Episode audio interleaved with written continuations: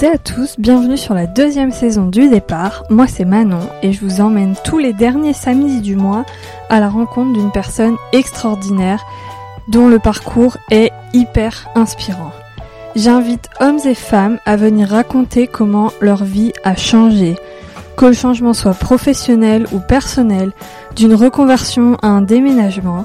Mes invités retracent le chemin avec moi pour vous montrer que tout est possible et pour, je l'espère, vous inspirer dans vos propres choix de vie. À travers ce podcast, je voudrais que tout le monde voit que ce n'est pas le point de départ qui compte, mais bien le chemin que l'on décide de tracer devant soi. Aujourd'hui, c'est le dernier épisode de l'année et de la saison 2 du podcast. J'espère qu'il vous plaira. J'accueille Lucie à mon micro. Avec Lucie, on s'est rencontrés il y a plusieurs années parce qu'on était dans la même école d'ingénieurs. Alors vous vous doutez bien, Lucie a un parcours différent et ne s'est pas arrêtée à cette école. Après un an en tant qu'ingénieure dans une start-up, Lucie décide de reprendre des études pour se lancer dans le monde de la mode qui la fascine. En regardant en arrière, elle sait que ce domaine l'a toujours attirée, mais elle n'avait jamais envisagé d'en faire un métier. Mais quand elle est arrivée à Paris pour son premier emploi, elle est plongée dans la ville de la mode. Alors c'est plus fort qu'elle, elle se lance dans cette nouvelle vie, non sans peur, mais avec une grande détermination. Je vous laisse écouter notre conversation et je vous retrouve après pour des dernières informations. Bonjour Lucie. Bonjour Manon. Comment tu vas? Ça va bien, merci et toi? Ça va, merci. Écoute, je te remercie d'être revenue. ça fait plaisir. Non mais écoute, euh, ça fait plaisir de te revoir et de repartager ça avec toi. Ouais, parce que du coup, on a déjà enregistré cet épisode. Exactement. Mais il a disparu. je ne sais pas où il est. C'est obscur. Enfin bref, depuis j'ai changé tous mes process, je ne devrais plus le perdre cet épisode. je reviendrai troisième fois. quand même, j'ai quand même la chance que ça tombe sur toi. Mm. Euh, et ben écoute, on va repartir. Tout à fait. Est-ce que tu veux bien te présenter? Alors par contre, je sais plus euh, si j'avais déjà fait ce cheminement euh, intérieur la première fois que tu mhm. étais venue, mais j'ai beaucoup demandé à mes invités de se présenter et de me dire euh, ce qu'ils faisaient dans la vie, c'était ma question. Et en fait, je me suis rendu compte que les gens se présentaient toujours par leur métier, mhm. mais en fait, euh, ce qu'on fait dans la vie, c'est pas forcément son métier. Tout à fait. Ça peut être euh, plein de choses. Et donc, je vais te demander de te présenter et de me dire ce que tu fais dans la vie, mais sans prisme, vraiment euh, comme tu veux. Ok. donc, je m'appelle Lucie. J'habite à Paris depuis trois ans et demi, presque quatre ans. Je travaille quand même parce que j'aime bien mon travail. Donc, je le dis dans le milieu de la mode. Enfin, je développerai ça plus tard après avec toi. Et sinon, euh, j'aime beaucoup Paris, mais j'aime beaucoup bouger aussi. Lire, dessiner. J'ai repris le dessin euh, il y a pas très longtemps. Et euh, sortir. J'aime beaucoup sortir. voilà. Bon, comme beaucoup de gens, hein, mais bon, pas très original. mais c'est très bien. Est-ce que tu peux me dire un peu quel genre de petite fille tu étais et cette fois quel métier tu voulais faire quand tu étais petite? Ouais, alors j'ai repensé à notre discussion la dernière fois. Et en fait, euh, je me décrirais comme une petite fille assez calme, assez discrète, mais euh, très curieuse. Donc je fouinais un peu partout et tout. Et surtout, j'avais un énorme euh, délire à l'époque, c'est que je voulais être enquêtrice. Enfin, j'adorais les enquêtes, donc j'espionnais des gens. Tu vois, ce genre de truc. J'avais des talkie-walkie, je chopais des fréquences pour espionner des voisins et tout, ce genre de choses. et c'était incroyable et je voulais faire ça dans ma vie et j'avais oublié et ma mère m'a rappelé ça la dernière fois. Et euh, jusqu'à ouais, 9 euh, ans, je voulais faire ça. Voilà. Trop marrant. Je sais pas si c'est très légal ce que tu faisais. Non, c'était pas légal du tout, je crois. Mais quand je suis des gens, je suis des gens de ma famille. Hein. J'allais pas dans la rue. la petite trop bizarre, tu sais. Non, non, c'était, ça restait, euh, ça restait autorisé, je pense. Mais j'adorais faire ça. Trop marrant. C'est la mm. première fois que, j'entends cette histoire. Voilà, voilà. et après, donc, t'as dit jusqu'à 9 ans. Et après, euh, quand t'as grandi. Euh, et alors là, je m'étais un peu perdue. Euh, il y a eu un moment où. j'ai quelque chose par rapport aux sciences, donc j'ai voulu faire médecine à un moment, collège, lycée. J'ai réalisé que c'était un peu une galère. Enfin, je sais pas, que c'était compliqué. et que je connaissais personne dans mon entourage qui avait fait médecine. Enfin, dans ma famille, je parle parce que je pense que je te dis ça parce que du coup, j'ai fait des études scientifiques euh, qui ont mené à une école d'ingénieur que tu connais. Euh, et, surtout, je pense parce que le fait que mon père ait fait ingénieur, que mon frère veuille faire ingénieur aussi, je pense que ça a un peu déterminé aussi euh, mon choix de, de orientation. Donc ça, c'était au lycée plutôt. Ouais, ouais voilà. Mais sinon, collège, tu vois, j'ai pas le souvenir d'avoir eu Ouais. un- une volonté particulière. Donc après, tu t'es dirigé vers un lycée euh, euh, Ouais, généraliste exactement, ouais. avec un bac S, ça s'appelait à l'époque. Exactement. Ça fait quelques années que c'est plus ça. Deux, trois ans, je crois. Moi, je sais que mon frère, Ouais, il a eu la réforme, là. Ouais. On fout. Et est-ce que quand tu te lances dans, dans ce bac S, tu sais derrière euh, ce que tu veux faire déjà à l'école d'ingénieur ou, ou comme tout le monde un peu entre guillemets, mais euh, Hmm. C'est parce que c'est euh, la voie qui ouvre le plus de portes. Enfin, en tout cas à l'époque c'était ça qu'on nous rabâchait tout Exactement. C'était euh, très très flou quoi. C'était un peu la facilité, c'était un peu repousser le moment de faire un choix. euh, tu vois, c'est ça restait assez généraliste. C'est vrai que c'est connu quand même. Après, tu peux faire plein de choses. La preuve, toi et moi. Et du coup, euh, ouais, c'était un peu par sécurité. Le fait que dans ma famille, on avait un peu fait ça et je me suis un peu laissée aller là-dedans, quoi. Mais Voilà. t'as quand même fait une prépa après. J'ai fait une prépa, ouais, tout à fait. Est-ce qu'on se laisse aller dans une Non, prépa là, voilà. non, là, il faut, ouais, il faut un peu s'accrocher. Après, je pense que j'ai un tempérament, moi, à être assez. euh, à m'adapter vite. Enfin, je sais pas comment t'expliquer. Tu vois, même si j'aime pas quelque chose, et ça a été le cas en école après d'ingénieur, beaucoup surtout, mais je vais essayer de voir le positif et me dire que ça reste quand même intéressant et piocher le positif dans tous les. tout ce qui, qui est arrivé, enfin, que ce soit en prépa ou en école. Et même si des fois il y avait des moments où j'en avais un peu marre, euh, j'ai pas un mauvais souvenir, tu vois, de ça. Enfin, même presque un bon souvenir.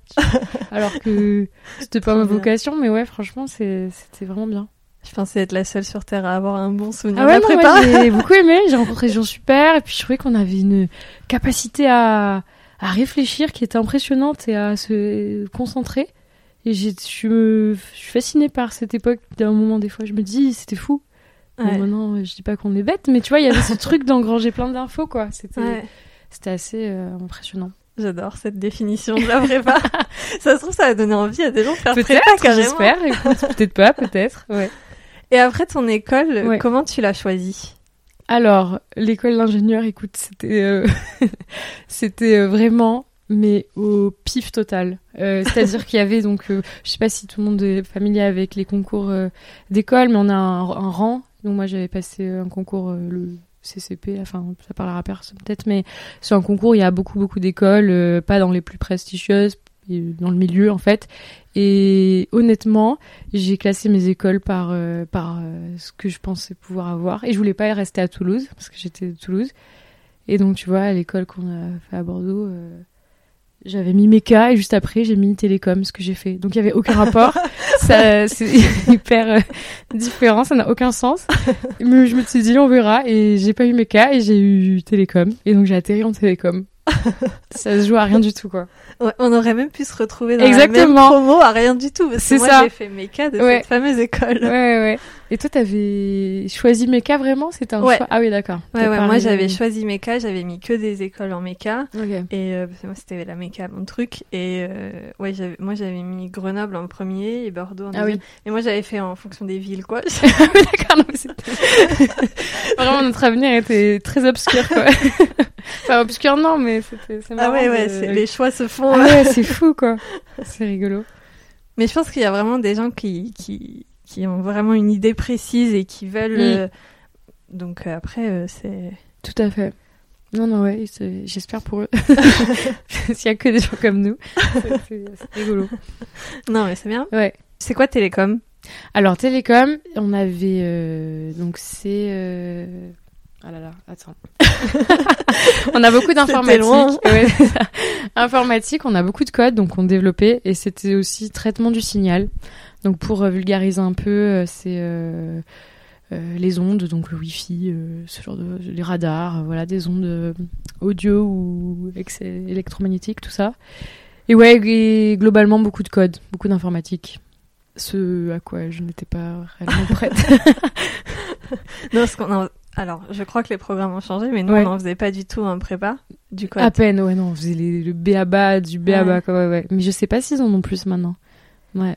Et tu savais pas du tout ce que c'était. euh, Non, toujours pareil, dans mon déni, je m'étais dit, ah, mais je- ça va être rigolo, je vais euh, m'adapter. Il y a eu des. Honnêtement, il y a eu des super projets, des choses hyper intéressantes, même. euh, toujours pareil, je garde un bon souvenir. sauf que je savais que pour le coup, que là maintenant, il fallait arrêter de. Non, j'ai pas eu encore le déclic. Non, non, je dis n'importe quoi. J'ai continué dans mon truc.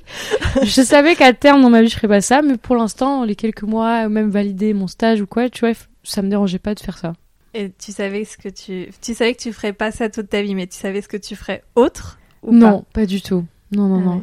Parce qu'en plus, on a été beaucoup, euh, alors surtout euh, à l'école, euh, pas élevé, mais on nous a beaucoup enseigné que ben on fait ces études-là, c'est pour faire ce métier-là, et ne serait-ce que faire un truc qui s'éloigne un peu.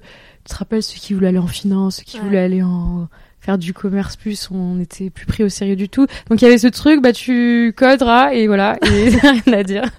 Du coup j'ai fait ok. non, je savais pas du tout, honnêtement pas du tout quoi faire. Mais après, il faut quand même, donc tu disais valider le. Quand tu disais valider ton stage, c'est parce qu'en fait, en dernière année, on a un stage de six mois à faire pour valider le diplôme. Tout à fait. Dans quel domaine est-ce que tu fais ce stage de six mois? Alors moi, je trouve quand même un stage à Paris parce que je voulais aller à Paris et je vais euh, et j'avais quand même ce truc un peu créa qui me titillait et je me dis, euh, je vais aller dans une start-up, une très petite start-up à Paris. On était huit Enfin, ils sont toujours 8, je crois. Et euh, en fait, ils créent des avatars 3D grâce à une cabine, une grande cabine à taille humaine avec plein de petites caméras pour faire de l'essayage virtuel de vêtements en ligne, des, applications. Ils travaillent notamment avec des salles de sport pour faire un suivi d'évolution de, la morphologie sur ton avatar, enfin ce genre de choses. Donc il y avait une petite touche un peu euh, d'innovation, un peu, ouais, euh, je sais pas, ça me parlait bien. Et j'avais beaucoup accroché pendant les entretiens et du coup j'avais été prise là-bas en stage euh, six mois. Il te venait d'où ce petit truc euh, créatif? Tu dit j'avais ce petit truc créatif. Ça c'est un truc que j'ai toujours eu euh, depuis toute petite, de bricoler un peu, de dessiner. Mais les dessins je continue toujours. Et, et surtout, mais alors ça du coup ça rejoindra un peu la, la suite de la discussion, mais très fascinée par tout ce qui a trait aux vêtements, aux matières, aux euh, ouais, ou, à la mode, quoi, j'ai dessiné un peu de tout, tu vois, même j'aimais bien avoir des tableaux, des... j'avais des livres de dessin, des livres de, peinture, mais euh, souvent ça revenait, quoi, tu vois. Je revois des dessins quand j'étais petite, c'est vrai que je, je faisais instinctivement des robes, tu vois, c'était pas incroyable à l'époque, c'était un triangle, tu vois, mais c'est vrai que c'est un truc qui était euh, de de cet aspect-là. Et ça a jamais été pourtant une voie pour toi qui aurait pu se passer avant euh, tout ça? Jamais, non. Ça, honnêtement, alors le déclic, je l'ai eu à Paris, après, mais non, jamais euh, au point de me dire, euh, ah, quand même, c'est un milieu dans lequel j'aimerais j'aimerais travailler. Ça m'est même pas, je pense, jamais traversé l'esprit. Ouais. voilà. Mais et donc je suis dans ma dans ma start-up en stage donc c'est génial, Paris euh, et tout. Euh, c'est incroyable, on fait plein de choses. En plus, on est pas mal de l'école à être arrivé à Paris, comme tu le sais. et là, j'ai un premier déclic où il y a quand même une ambiance ici qui est très liée autour de ça, à la mode, le luxe, enfin toutes ces grandes maisons françaises. Et là, j'ai un premier moment un peu de flottement où je me où je vois des, des boutiques ou des, des trucs comme ça où, et là j'ai un truc où je me dis ah ouais quand même euh, ça me fascine mais plus que que de le voir il y avait une espèce de frustration qui naissait de pas être là-dedans tu vois. Et euh, et après le, le stage où j'étais il m'embauche en CDI donc moi je continue euh, dans mon déni de je dis mais bien sûr mais carrément je vais travailler avec vous. Et je reste un an en CDI chez eux au final mais au bout de six mois de CDI, donc un an au total chez eux, six mois de stage plus six mois en CDI, là je commence à... Donc on est vers Noël et je commence à chercher euh, des formations pour un peu me réorienter. Ah oui. C'est ça. Et donc je regarde un peu partout et je cherchais une formation un peu courte et pas, je, je, me voyais pas trop repartir en trois ans d'études, tu vois, un truc long. Et je tombe sur un master spécialisé donc à l'Institut français de la mode. Et c'était donc six mois de cours, euh, pardon, neuf mois de cours, six mois de stage. Et après, avec le diplôme, euh, c'est en plus assez réputé, donc tu as eu mm. un peu un réseau. Et c'était.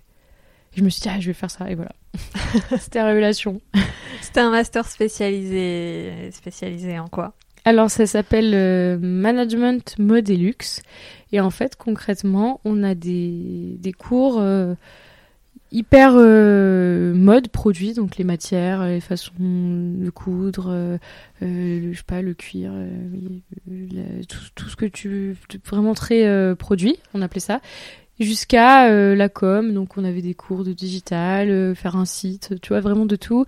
Retail, comment vendre les produits, les sélections en produits en magasin. Et ouais, et même plus marketing, chiffres, analyse, tu vois, analyse de collection, euh, tout ça. C'était, c'est ça que j'adorais, c'est qu'il y en a tout un spectre. Et après, on nous dit, euh, bah, choisissez une option qui vous plaît le plus, quoi.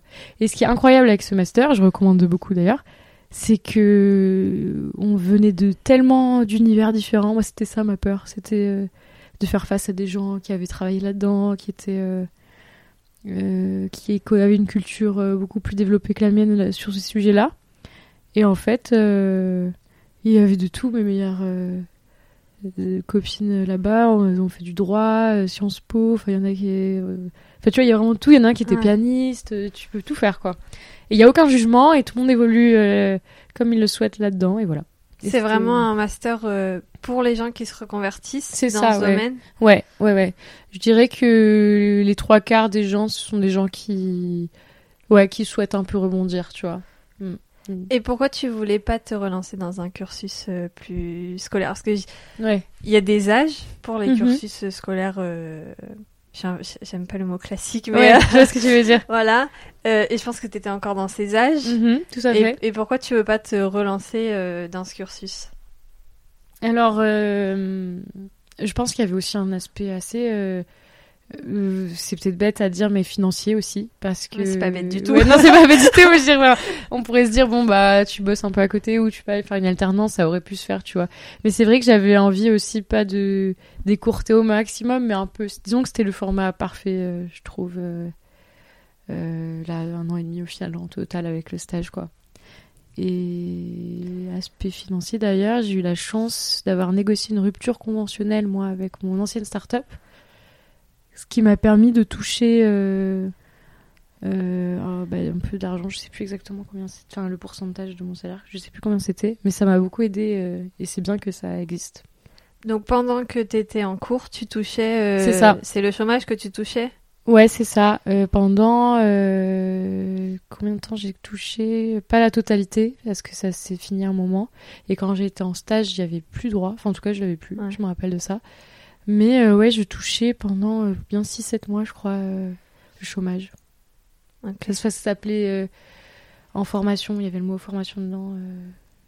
aide, je sais plus. Faudrait que je, faudrait que je retrouve ça. Si tu retrouves, Ouais, je le mettrai dans les notes Ouais, après, sinon Ouais. ça marche. Mais c'est trop bien, je savais pas du coup que pendant Mm. que tu étais en cours, tu pouvais. Si, si, si. C'est l'école qui nous a beaucoup aidé là-dessus. On était beaucoup à. L'âge moyen, je pense qu'il était comme moi. Il y a des gens qui avaient beaucoup travaillé avant, donc qui se réorientent. Donc on avait tous un peu travaillé et. et bah, du coup, on- elle, nous, elle nous a beaucoup aidé là-dedans, à- aux démarches, quoi dire à Pôle emploi et tout, etc. C'est cool. Ouais, c'est cool. Et la formation en elle-même, elle était payante? Oui, elle était payante, euh, sachant qu'il y a la possibilité de la faire en alternance, ce que j'ai pas voulu faire parce que je jugeais que je revenais de tellement loin euh, sur les cours et tout, et que j'avais envie de faire que ça, que j'ai pas voulu alterner entreprise, école. Mais c'est Ouais. totalement possible. Et je sais que l'entreprise peut financer euh, Ouais. la formation. Et sinon, il y avait une bourse euh, que j'ai pas eue parce que je crois que j'étais pas éligible à la bourse. Je sais même plus si je l'avais demandé parce que je crois que ça me. Mais il y a une bourse euh, pour aider. Et je connais plein de gens qui en ont bénéficié. Ok. Et toi, du coup, comment t'as financé euh, la formation? Alors c'est mes parents qui ont tout pris, qui ont tout pris, enfin qui ont payé en fait. Euh, voilà. D'ailleurs, je t'ai pas raconté comment je leur ai annoncé ça. Je sais Non, mais j'allais y venir. Ah d'accord. Non, J'ai mais réalisé que j'ai sauté plein va- de ouais. T'inquiète pas, on va revenir un peu en arrière, je pense. Facile, parce que-. Il y a pas de souci. Ouais. Euh, parce que tout à l'heure, t'as dit, j'ai eu un premier déclic en passant devant des Ouais. boutiques, euh, j'ai eu une frustration. Ouais, Et après, on a fait un, ouais. un accéléré rapide. Et t'as dit, euh, en décembre, j'ai commencé à chercher une formation. Mais est-ce que entre les deux, il y a eu un deuxième déclic, vu que t'as parlé d'un premier déclic? Euh, non, c'était toujours ces... je faisais des expos, je faisais des hum, ouais, je m'étais remis à beaucoup dessiner des mu donc musées, expos, euh, boutiques, et puis l'ambiance à Paris. Et là, euh, quand j'ai commencé à avoir donc la formation à l'Institut français de la mode, euh, c'était Noël et les vacances de Noël arrivent. Et là, je dis à mes parents, qui savaient que c'était un peu un sujet Tu l'avais déjà abordé revenait. avant? ouais, ils savaient que c'était dans un coin de ma tête quand même. Quand on est à Noël, aux vacances de Noël, et là, je me dis qu'il faut que je leur en parle. Et en plus, j'avais tout préparé, quoi. La formation, ça va faire ça, ça, ça. Enfin, moi, je j'étais arrivée avec une, une feuille de route, un peu, pour les prochains mois, tu vois. Je démissionne à tel mois, après, je... enfin, voilà, c'était Ouais. tout préparé. Je leur ai un peu facilité la tâche. Et au début, ils ont pas, ils ont pas compris. Après, mes parents, ils sont assez, euh, pas, un peu stricts quand même. Mais ils étaient un peu, euh, ça sortait un peu de nulle part. Je reconnais que j'ai, enfin, j'avais tellement jamais rien dit. Et là, d'un coup, je disais, bon, bah, l'année prochaine, je reprends les études. Il y a eu un moment de, de flottement pendant un jour où ils étaient pas sûrs, ils savaient pas si c'était vraiment un choix réfléchi ou plus un coup de tête. Puis eux, ils sont aussi de cette époque où, euh, tu sais, tu fais un métier euh, toute ta vie, t'es dans le- la même boîte, euh, le même bureau. Enfin, tu vois, je vois mes parents, c'est ça, quoi. Même carrière toute leur vie, c'est un peu une histoire générationnelle aussi, je pense. euh. tu travailles le plus tôt possible et tu fais ta, ta vie après derrière, quoi, au même endroit. Et ils comprennent pas trop. Et après, euh, on en reparle. Et là, euh, hyper euh, content, quoi. Enfin, franchement, ils m'ont aidé à faire un dossier. Je t'ai pas dit que j'avais un dossier à préparer pour être prise. Un dossier assez conséquent d'ailleurs, avec beaucoup de questions, euh, mais aussi très personnelles, sur des questions sur la vie, enfin en général, les expériences qu'on a vécues. Moi, j'avais joint des dessins que j'avais fait aussi pour des, puis des expos qui m'avaient marqué. Enfin, j'avais fait plein de collages et tout. Et ils m'aident beaucoup à faire ce dossier. Et voilà, et après, ils étaient très fiers, euh, très contents. Quand j'ai su que j'étais prise en février, du coup 2019, euh, ouais, ils étaient très très contents. Du coup, ces dossiers, c'est. Est-ce que tu te souviens un peu du genre de questions qu'ils posaient? Est-ce que tu peux en dire quelques-unes euh? Ouais, bien sûr, il y avait donc se présenter, mais je pense qu'ils attendaient une, une réponse un peu personnelle, pas se présenter, tu vois. J'ai fait ça, ça, ça dans la vie, quelque chose de plus. Ouais, euh, qui relève plus de, de soi. Ensuite, il y avait euh, quel type d'échec, euh, quelle expérience t'as marqué, quel, quel type d'échec euh, tu fais face dans ta vie, des choses assez personnelles quand même. Artistiquement, qu'est-ce qui t'anime ou pas Enfin, plein de choses comme ça. Je me rappelle, ça je m'étais mis pendant deux semaines tous les soirs, je faisais que ça, quoi. Ah oui. Ouais, ouais, carrément. Et après, il fallait joindre aussi, forcément, comme tous les masters, je pense, des notes qu'on avait eues, je sais plus quand. Enfin, un bulletin de notes euh, de la prépa, je crois que j'avais dû donner. Euh, le bac, les diplômes, enfin, tu vois, des choses un peu plus euh, administratives, quoi. T'avais combien de temps pour faire ce dossier? Alors, il y a plusieurs euh, sessions. Euh, moi, j'ai pris la deuxième. Je crois que la première est en janvier. Ensuite, il y a février. Il me semble qu'il y a 5-6 sessions, tu vois, qui vont jusqu'à juillet. Et euh, je m'étais dit, je fais en février, comme ça, c'est fait. Et puis, euh, j'étais assez impatiente. Enfin, moi, quand j'avais l'idée en tête, tu vois, c'était, j'étais vraiment euh, déterminée. Donc, j'ai mis mon dossier, enfin, j'ai postulé euh, fin janvier. Donc, un mois après les vacances de Noël, là où on a Ouais. eu la discussion avec mes parents. Et j'ai eu, donc, j'ai été prise à l'entretien. Donc là, on a un, entretien, enfin, ouais, avec un jury, donc ouais, ils étaient trois. Et là, c'est un peu pour voir la motivation et aussi un peu creuser, je pense, euh, pourquoi la personne fait ça, parce que c'est vrai que c'est assez- c'est un choix quand même assez personnel, comprendre, euh, puis aussi voir artistiquement euh, ce qui nous plaît, pourquoi la mode. euh. C'était un échange intéressant et c'est pas du tout. Enfin, c'est stressant comme tout entretien, mais c'est vraiment une discussion plus qu'un Mm. interrogatoire. tu vois, avec le CV à la main, ah, t'as fait ça, et pourquoi? C'était vraiment une discussion. Et voilà. Et ça s'est très bien passé. Et du coup, j'ai su que j'étais prise en février. Non, quelques deux semaines après, je crois. C'était, ouais. Et t'es prise pour septembre? Exactement. T'es prise pour tout de suite? Euh, pour septembre, ouais, ouais. C'est comme Ah une ouais. rentrée euh, de classe. euh, donc, de septembre à juillet, on a cours. Juin-juillet. Et de juillet à Noël d'après, six mois. Donc, j'ai fait mon stage de master spécialisé. Ok. Il y a eu le Covid euh, pendant mes, oui, ça. mes, euh, mes cours là. J'ai, on a fait ouais mars. euh, À partir de mars, on avait cours chez nous quoi. C'était un peu dommage, mais ils ont bien, euh, ils ont assez bien géré euh, l'adaptation et tout ce qui était exposition qu'on devait faire ou atelier, on a pu les reporter à la rentrée après mon master du coup. Donc Mhm. c'était sympa. Du coup, tu as expliqué un peu le panel des cours euh, Ouais. tout à l'heure. Et là, tu parlais d'ateliers. Alors du coup, ça consistait en quoi les cours? Est-ce que tu avais des cours euh, magistraux que de la théorie? Mhm. Est-ce que tu avais des cours pratiques euh? Ouais, alors on avait des cours en amphi, euh, où on était tous. Donc pour te donner une idée, on était euh, une assez grosse promo, on était 70 au total et 20 alternants. Donc euh, eux, on les voyait une fois euh, tous les mois. Enfin, ils venaient pas souvent. Une fois, une semaine par mois, pardon. Et sinon, après, on était divisés en sous-groupes et donc on avait des projets, tu vois, 6, 7. Ça nous prenait beaucoup de temps, les projets. Euh, et puis après, en fonction des options qu'on choisissait au fur et à mesure dans la dans la- l'année, on était en plus petits groupes. Et donc on faisait des visites, euh, on visitait les dans Paris, on allait voir euh, enfin Baudin Joyeuse, ça s'appelle, c'est ceux qui font la maroquinerie pour notamment Chanel sur de choses. Donc on va voir les cuirs, etc. On a fait toute une visite euh, dans le Jura. On est parti en sortie scolaire, euh, visiter les tout ce qui était euh, mailles, ti- enfin plein de métiers à tisser, etc. Pour euh, qui aussi font des pièces de prêt-à-porter pour des maisons connues. Et non, c'était assez intéressant. Tu vois, on a plein de petits ateliers Ouais. comme ça. Je n'ai plus qui me viennent, mais même euh, au sein de l'école, tu vois, on avait, on avait une partie cosmétique. On, pouvait même choisir une option cosmétique où tu fabriquais ton parfum, tu faisais ton maquillage. Euh, voilà, il y avait plein de, plein de choses un peu plus enfin, théoriques, certes, mais un peu plus ludiques. Trop bien. Et c'était axé euh, fabrication française, euh, artisanat français, ou est-ce que vous avez quand même, peut-être dans les cours, parce que elle est en voyage scolaire dans le monde, peut-être Ouais. pas, mais ou est-ce qu'il y a un, un panel de d'artisanat Ouais. qui sont euh, dans plus, vos cours euh, Ouais, alors, euh, alors déjà, il faut, ouais, tu fais bien, tu me, fais penser à quelque chose. Ils étaient très, très, très axés mode durable. Parce qu'en fait, j'ai appris à ce moment-là que l'industrie de la mode et du textile, c'est une catastrophe environnementale. Donc, euh, c'est le deuxième, la deuxième industrie la plus polluante après tout ce qui est transport, etc. On avait honnêtement, je pense, un tiers de nos cours, voire la moitié, où vraiment ça revenait nous apprendre euh, des matériaux nouveaux, euh, ressourcer ces matières localement. C'était très très très axé là-dessus. Et comme tu dis, on avait beaucoup aussi d'ateliers où ils faisaient venir des nouveaux créateurs ou des créateurs émergents et culturellement d'autres pays.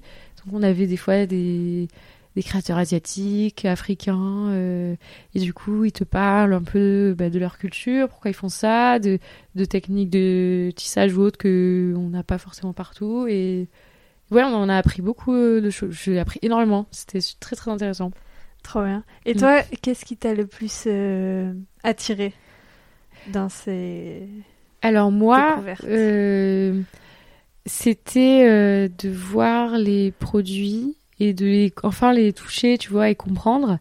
Et en fait, là, je vais te dire un truc, euh, parce que moi, quand je suis arrivée dans cette école, je me suis dit, je vais bosser euh, côté produit vraiment euh, à la création, en fait. Et en fait, j'ai réalisé, c'est pour ça que ça vaut le coup quand même de faire, de faire des études, de reprendre des études et de continuer le, le parcours. C'est qu'en fait, j'aimais beaucoup cet univers, mais pas au point de manuellement manipuler des produits, enfin être euh, au parti plus création, quoi, en fait. J'adorais l'univers, j'adorais comprendre euh, comment marche, pourquoi les gens achetaient ça et comprendre pourquoi ça a été fait, pourquoi cette collection et pas une autre. Mais j'aimais bien aussi l'aspect euh, analyse, chiffres, tu vois, continuer à, à avoir une vision un peu euh, de ce milieu-là, plus que créa. J'avais ce double aspect. Et c'est là que j'ai commencé à me dire, en fait, ce qu'il te faudrait, qui serait parfait, c'est travailler dans ce milieu-là. Donc quand même avoir euh, euh, connaissance de tous les produits qui se font, les coupes, les couleurs et tout, la matière, mais euh, une vision un peu plus, ouais, co- compréhension de la collection et à quel client ça parle et en quel pays, et plus euh, business, si je puis dire, tu vois. C'est un peu ton côté scientifique. Voilà, c'est ça. Mais c'est que j'ai un peu toujours eu ce truc et c'est vrai que, je- en fait, je suis arrivée là et je me suis dit, mais je peux pas euh, laisser ça, tu vois. le- Ouais. cet aspect un peu chiffre et tout. Et si j'arrive à allier les deux, ce serait parfait. Et du coup, c'est c'est ce que j'ai fait par la suite. Donc t'as réussi à. C'est ça. C'est ce que j'ai fait par la suite. Du coup, j'ai cherché un stage. euh, Enfin, j'avais pas le choix, il fallait que je fasse un stage en fait, comme en école euh, d'ingénieur. Et là, pour valider mon master spécialisé, il faut que je fasse un stage. Et donc, j'ai trouvé un stage en retail merchandising. C'est l'intitulé un peu barbare, mais en, globalement. euh, Donc j'ai trouvé chez Givenchy. Et euh, en fait, quand les collections sortent, on va en fonction euh, euh, de ce qui marche un peu en termes de couleurs dans le monde, de coupe, etc. On va nous-mêmes, donc on a le défilé, on attend de produits qui sortent et de looks, et on va choisir quel look on garde pour vendre en fait dans les boutiques la collection suivante. Et c'était très très intéressant. On faisait des gros tableaux avec tous les looks du défilé. On allait voir les produits, on devait voir la matière, euh, choisir. Et après, c'était plein d'analyses une fois que la collection est lancée en boutique sur qu'est-ce qui a marché, qu'est-ce qui a pas marché, et comprendre aussi pourquoi euh, ben ça, ça a pas marché euh, en Chine, par exemple. Et ben on, on essaye de voir et voilà. Vous lancez des collections différentes en fonction des endroits aussi, ou c'est on retrouve les mêmes vêtements dans tous les Givenchy du monde? Et justement, pas, on retrouve pas du tout pareil. En fait, on avait vraiment donc quand la collection sort, a donc la Fashion Week, elle défilé. Ensuite, il y a une énorme phase au showroom où on va présenter à tous les pays du monde euh, les collections. Et eux, ils vont. Donc nous, on va leur faire des, des propositions de choix en fonction des analyses qu'on a fait. Et eux aussi vont vont dire leur propre analyse côté euh, localement, ce qu'ils ont, ce qu'ils pensent de leur marché local. Et en fait, oui, tu as des pièces qui sont vendues en Asie que aux États-Unis, ils auront jamais en boutique, quoi. En fonction, parce que culturellement, tu vois, il y a des matières tu vois, la soie, par exemple, euh, au Moyen-Orient, euh, je crois qu'ils. J'ai peur de dire n'importe quoi, mais il me semble que les hommes en portent pas, tu vois, des choses comme ça, alors qu'ils vont en mettre euh, aux, États-Unis. Enfin voilà, tu vois. C'est rigolo. Très bien. Et est-ce que. alors, tu me dis si c'est des secrets que tu n'as pas le droit de révéler. Non, pas de évidemment, mais est-ce parce que tu parlais de tout à l'heure de, de c'était beaucoup euh, centré autour de l'éco-responsabilité, de la mode, etc. Est-ce que les maisons dans lesquelles tu as été, je crois que tu en as fait plusieurs, ouais. sais pas, elles produisent tout dans un seul endroit et après elles exportent dans tout leur pays ou est-ce qu'elles vont aussi produire localement dans les pays où elles sont implantées? Alors, c'est une très bonne question. Je vais être très honnête avec toi, je saurais même pas totalement répondre parce que j'avais demandé, je sais que chez Givenchy, ils avaient plusieurs lieux de fabrication. Euh, là, vu que je, suis, je suis pardon, chez Louis Vuitton et c'est, je pense, dix fois plus grand, même peut-être 20 fois, euh, je sais qu'ils sont sur tous les continents en production. Et je saurais pas te dire exactement. Euh... S'ils produisent localement pour le. Ouais, c'est ça. Ouais. Ok. Pas je sais pas Et donc, tu as cité quand même Givenchy, Louis, Louis, ouais. Louis Vuitton. Non, j'arrive pas. non. Voilà, t'as cité quand même deux grandes marques de luxe. Est-ce que c'était vraiment un souhait de travailler dans le luxe quand tu t'engages dans ce master? tu me fais oui de la tête. Ah oui, vraiment. Euh, honnêtement, totalement. Alors, euh, c'est une très bonne question aussi. En fait, je j'avais cette fascination des grandes maisons. Euh, tu sais, j'avais fait toutes les expos Dior, Saint Laurent. J'avais vu tous les archives toutes les archives euh, des grands couturiers euh, français du siècle dernier. Et c'était, ah je voulais travailler là-dedans. Après, c'est vrai que c'est un milieu qui est quand même euh, assez, enfin, qui fait un peu polémique. C'est quand même, on vend quand même des, des fois des t-shirts à 800 euros, tu vois. Et t'es là, autant une belle robe de haute couture, je comprends qu'elle a un prix. Tu vois, des fois, c'est là, bon, il y a quand même un peu. Enfin, c'est assez controversé et je vois des choses que j'aime beaucoup parce que euh, je suis quand même, euh, tu vois, je marche dans les couloirs, je, je passe une tête, euh, je vois les collections, je trouve ça fascinant, mais il y a quand même beaucoup de choses qui dérangent et je comprends qu'il y a des gens qui pensent que c'est un milieu très bizarre et un peu surfait et très discutable. Je l'entends totalement et c'est vrai qu'à terme, je me vois pas faire ma vie dans le luxe vraiment, tu vois. Dans le côté un peu mode créa totalement, mais luxe, euh, je suis pas sûre de rester euh, toute ma vie là-dedans. C'est quand même une bonne formation, j'imagine. Enfin, ouais. C'est hyper carré. Ouais, exactement. C'est ça, c'est assez rigoureux. Les clients sont très respectés. Enfin, tu vois, il y a une, une quête de l'excellence qui est assez formatrice. Et donc tu disais que tu aimerais pas, enfin que tu te vois pas forcément rester dans le luxe mhm. toute ta vie. Est-ce que tu t'imagines avoir ta marque à toi un jour? Et écoute, euh, alors on avait déjà parlé et je t'avais dit non et toujours pas. Figure-toi que ça c'est quelque chose. Je, alors je suis fascinée par les gens qui font ça parce que du coup je pense que t'es, bah, ça te prend vraiment par euh, je pense que t'es, enfin, t'es hyper impliqué, quoi. C'est ton boulot, c'est ton projet, c'est quelque chose qui te, doit te prendre à plein temps. Et, et j'ai juste pas le, déjà d'idée de marque. Et puis j'ai pas, je pense, euh, je pas qu'il la fibre entrepreneuriale, mais euh, ouais, c'est ce truc qui fait que je, du matin au soir, je bosse pour moi. Enfin, Mm. peut-être que ça viendra, mais en tout cas, là, j'ai pas ce besoin, tu vois. Je sais que je connais des, j'avais travaillé avec une, une copine sur qui avait lancé sa marque de- d'accessoires pour cheveux, de chouchou. Et maintenant, elle fait plein de choses en velours, euh, des chemises. euh, c'est très joli d'ailleurs ce qu'elle fait. Ça s'appelle. Enoya. Et tu vois, j'avais travaillé avec elle un peu. Et elle, tu vois, c'est une fille, elle. euh, si c'est pas ça, elle fait autre chose. Enfin, ça, son but, c'est monter sa boîte, dans quoi qu'il advienne, et avoir son entreprise, tu vois. Quoi, quel que soit un peu pas les produits, mais ouais, c'est vraiment un projet de vie. Et moi, tu vois, je suis pas du tout dans cette optique-là. Pour l'instant, en Ok. tout cas, j'ai pas eu de, ré- de, de déclic. Bah, de toute façon, il faut pour tout le. Il faut des Voilà. salariés dans tous les cas, euh, donc euh, sinon il n'y a plus d'entreprise. Ouais. Euh, T'as testé euh, la start-up Ouais. en sortant de l'école euh, d'ingénieur, et là t'es dans des grands groupes. Mhm. J'imagine que les structures sont totalement différentes, les façons de travailler totalement différentes. Est-ce que toi t'as une préférence entre start-up, grand groupe, euh, et, et comment est-ce que se manifestent les différences vraiment? Alors, donc en startup, ce qui était bien, euh, c'est que, bah, c'est vrai, c'est ce qu'on entend dire, c'est qu'on touche un peu à tout, tu vois. On est tellement peu nombreux que, ben, on fait un peu de tout, c'est très varié. Et il y a quand même un peu cette pression de, bah, il faut qu'on fasse de l'argent rapidement. Enfin, c'est assez précaire que financièrement. Et euh, du coup, il faut, ouais, c'est assez, il y a quand même pas mal de pression. Les grands groupes, c'est bien parce que, euh, Enfin, moi j'aime bien quand même parce qu'il y a quand même, on voit des gros projets, on, on a des gros projets. Puis c'est vrai que nous, moi je suis au central, donc au siège, donc on voit, on a une visibilité sur les, pro, les projets de, un peu qui se passent dans le monde entier euh, pour nous. Après, c'est vrai qu'il y a ce truc des grandes boîtes où, euh, ben, si on veut euh, une validation de quoi que ce soit, bah, il faut le machin qui valide, des machins au-dessus, machin au-dessus. Enfin, tout prend énormément de temps, quoi. J'ai l'impression. Et ça, je m'en rends compte. Et c'est vrai que c'est un peu, des fois, on aimerait que tout aille très vite, on a plein d'idées et en fait, euh, on est assez freiné par euh, des accords de beaucoup de gens. Enfin, je pensais un peu dans toutes les grandes boîtes, dans tous les milieux, euh, enfin dans tous les domaines, je veux dire plutôt. Mais voilà, il y a cet aspect plus, euh, ouais, prise de décision un peu lente. mais je pense qu'entre entre les deux, moi, tu vois, ce serait très bien, tu vois, une taille humaine, mais pas trop petite à 8 comme j'étais, ni là à des milliers et des milliers, mais enfin voilà, quelque chose entre les deux, je pense que ça me correspondrait très bien. Tu veux passer un appel Recrutez-moi. honnêtement, je me plais beaucoup là où je suis. Je pense que je resterai un petit, enfin un moment encore, mais c'est vrai que Ouais. des fois, tu te dis bon, voilà. T'as vu tellement de, de, de choses différentes dans ton master.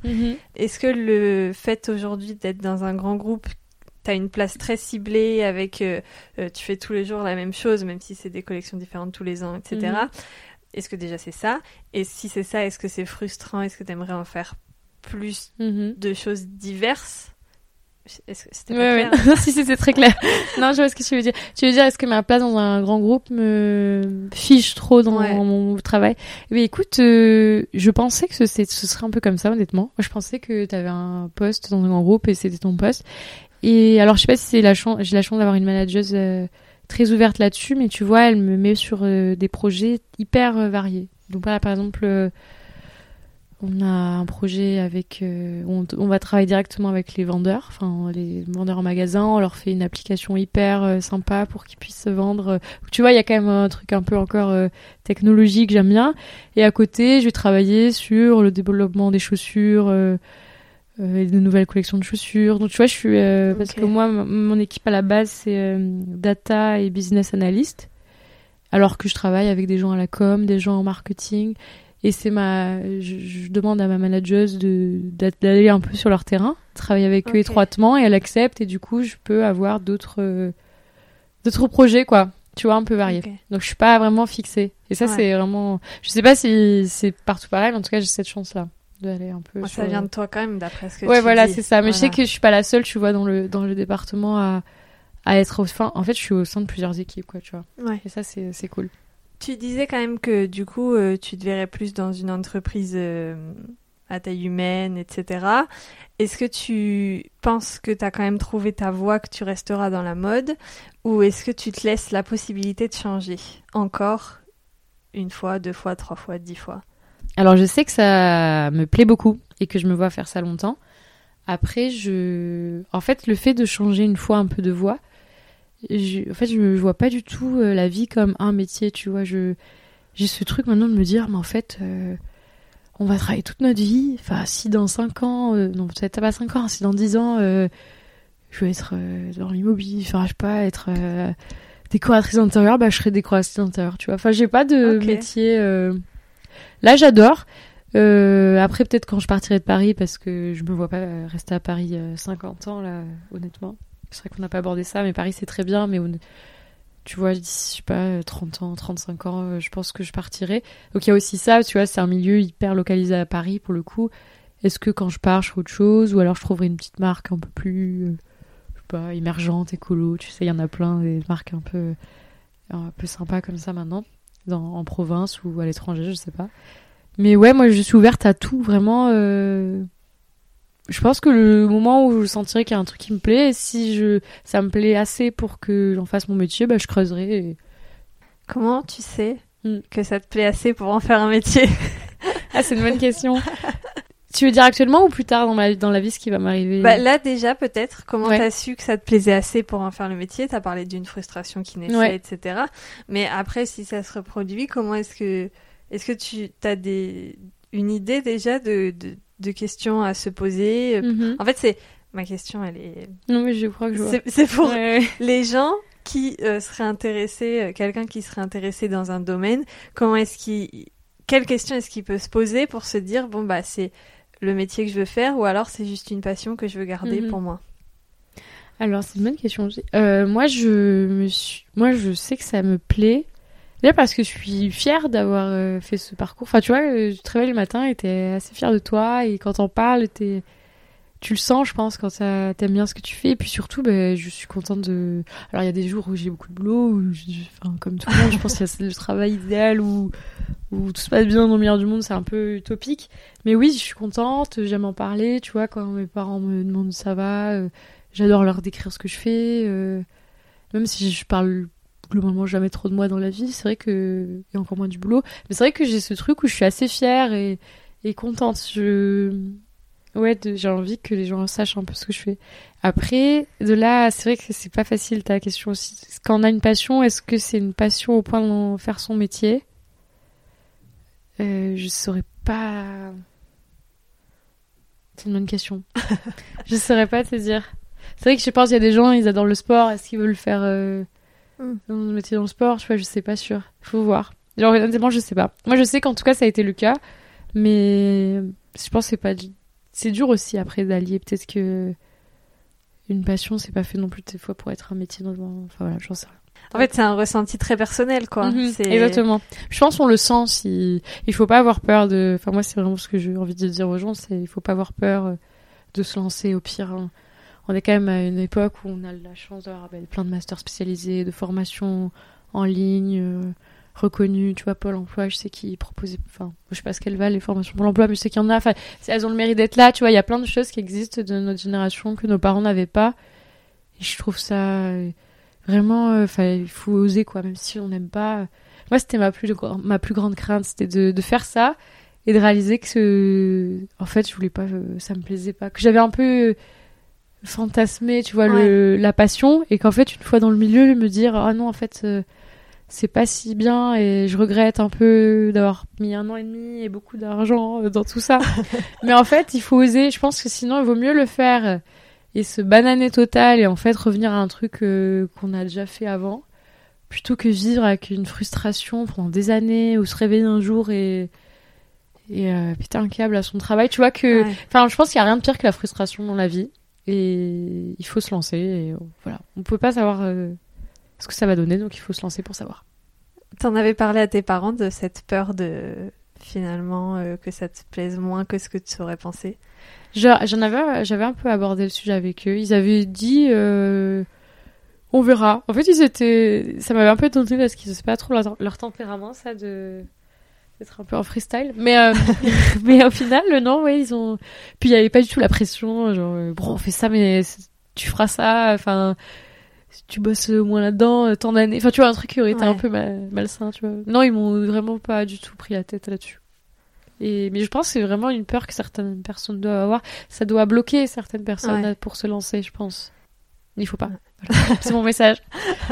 je dis pas qu'il faut aimer, mais... mais en tout cas, ça a le mérite d'être fait. Est-ce qu'il y a quelque chose que tu aurais aimé qui se passe différemment dans ce parcours euh, de reconversion? Écoute, euh, le Covid, parce que j'avais pas cours. Non, ah honnêtement, on n'a pas parlé du coup. Euh, c'est, on peut peut-être l'aborder. Comment est-ce que ça s'est passé du coup les cours pendant le, le Covid? Alors c'était le premier confinement, donc celui qui nous a tous pris de cours là, un peu à la fin du monde là. Donc j'étais rentrée chez mes parents dans le sud et Franchement, j'avais bien géré. au début, j'étais assez déçue. Je me dis, oh, faut reprendre des études. Euh, je fais à peine 5 euh, mois de cours et là, ça y est, on a le Covid. Et en fait, euh, ils ont bien géré quand même. Bon, c'était pas pareil, mais ils ont bien géré le, la, prise en charge des cours. On avait des zooms et tout, etc. Et je te dis, ils avaient décalé les travaux plus pratiques à la rentrée d'après, donc ça, c'était bien. Et j'avais lié pas mal d'amitié déjà avec des filles dans les mois avant, donc euh, on était euh, hyper proches, on se voit tout le temps encore maintenant, enfin ça a vraiment fait des amitiés fortes. Et donc ça nous a aussi renforcé un peu la distance, enfin pas renforcé, mais on s'est un peu aidé mutuellement là-dedans. Ouais tu t'es pas senti euh, enfin du coup le fait d'avoir eu ces quelques mois mhm. avant et d'avoir pu créer des liens tu t'es pas forcément senti euh, seul au monde ah abandonné euh, derrière ton ordinateur peut-être qu'il y en a eu hein. moi je parle vraiment pour moi. En tout bah cas moi je non et puis c'est le moment où on commençait à chercher des stages puis moi ça m'avait fait du bien cette période un peu aussi de, mm. de off de ralentissement ouais de de voir personne. Euh, tu sais, t'es là et tu donnes aucune excuse, tu veux pas sortir de chez toi, juste euh, tu vois personne. Ça faisait, moi, ça me fait beaucoup de bien. Après, là, c'était long. Euh, les confinements d'après, là, les couvre-feux, là, c'était un peu une galère, mais le premier confinement, j'ai un bon souvenir. Voilà. T'as toujours dans un, bon... souvenir ouais, des, choses difficiles. là, ouais, j'étais dans un bon mood, quoi. Mais trop bien. à part le, à part le Covid, du coup, pour revenir à ta question, j'ai pas de en tout cas, ça me vient pas, mais si j'y repense à posteriori, je te dirais, mais j'ai pas de choses euh, que j'aurais aimé euh, différentes. Est-ce que tu aurais aimé avoir ce déclic de la mode euh, avant et, et, te lancer dans les études directement après le lycée dans la mode? Ou est-ce que tu penses que c'est une bonne chose d'avoir fait ces études d'ingénieur pour après te réorienter? Moi, honnêtement, si c'était à refaire, je pense que je referais exactement la même chose. C'est peut-être bizarre à entendre, mais non, je te dis, la prépa, j'ai aimé cette, ce, de se stimuler intellectuellement. Enfin, c'était assez fort et je regrette pas du tout. À refaire, je ferai la même chose, je pense. Puis il y a aussi ce côté un peu scientifique, quand même, qui, tu vois, qui m'a, mm. j'ai toujours eu. Donc, euh, au final. Euh, et école d'ingénieur, écoute. Euh, bon, pourquoi pas. Non, franchement, si ça me. À refaire, je pense que je, je ferai ça. Et après, des études de mode. Je trouve que ça fait un, un profil un peu plus atypique, peut-être que. Voilà. Est-ce qu'il y a un sujet que je n'ai pas abordé, une question que je n'ai pas posée, un truc que tu aimerais dire? Écoute, ça va. Merci encore de me recevoir. Euh, non, je pense qu'on a fait le tour. Alors, tu as bien guidé l'échange. j'ai ma petite dernière question. Oui, je t'écoute. Tu te souviens ou tu te souviens pas? Ah, ah celle-là, je l'ai plus. Est-ce que je te l'avais posée? Est-ce que ah, peut-être qu'elle est venue après. Non, si, je pense que je te l'avais posé. Je sais plus. Est-ce que tu as euh, un mantra, une citation, un truc qui guide un peu euh, ta façon de voir les choses, de vivre ta vie, euh, de dicter ton avenir C'est très philosophique. Non, non, ouais, tu as raison. Tu m'avais posé la question et je crois que j'avais dit que je savais pas, que j'allais t'envoyer un truc à posteriori aussi. Mais non, j'ai pas de citation. Moi, c'est plus c'est hyper bateau ce que je vais dire, pas vivre au jour le jour, mais oui, vraiment euh, se laisser aller. Et... La vie, ça va trop vite, il faut se poser et, profiter, et pas euh, faire du plan sur la comète pendant 10, 15, 20 ans, quoi. Moi, je suis un peu comme ça. J'ai pas de situation qui vraiment idéalise, pas idéalise, pardon, c'est pas le mot que je cherche, qui euh, pour visualiser mon propos, mais si j'en trouve une, je te, je te dirai. très bien, mais c'est déjà très bien comme ça. Merci beaucoup. Merci à toi Manon. À bientôt. À bientôt. Merci d'avoir écouté l'épisode jusqu'ici. Vous pouvez retrouver toutes les infos de celui-ci dans les notes, dispo sur le site www.podcast-o-ledépart.com. Vous pouvez retrouver Lucie sur Instagram, at lucie-gttrd, si vous voulez lui poser des questions sur son parcours ou sur l'IFM, Institut français de la mode. Si vous avez aimé l'épisode, si vous aimez le podcast et si vous voulez une saison 3, je vous invite fortement à laisser une note 5 étoiles sur votre appli d'écoute habituelle et même un gentil commentaire, notamment sur Apple Podcast. Après, si ça vous embête, je peux comprendre. Vous pouvez aussi parler du podcast autour de vous, à tous vos proches, à tous vos amis, sur vos réseaux sociaux. J'ai vraiment, vraiment, vraiment besoin de vous pour le faire grandir le podcast, alors je compte sur vous. Et puis si vous voulez papoter, me poser des questions ou même me proposer votre histoire pour venir la raconter dans le podcast, vous pouvez me retrouver par mail à manon at podcast-o-ledépart.com sur le site du podcast, toujours www.podcast-ledépart.com ou encore sur Instagram sous le pseudo at itinéraire.d'une Je vous dis à dans deux mois sur le podcast, passez une bonne fin d'année, de bonnes fêtes et en attendant le prochain épisode, prenez soin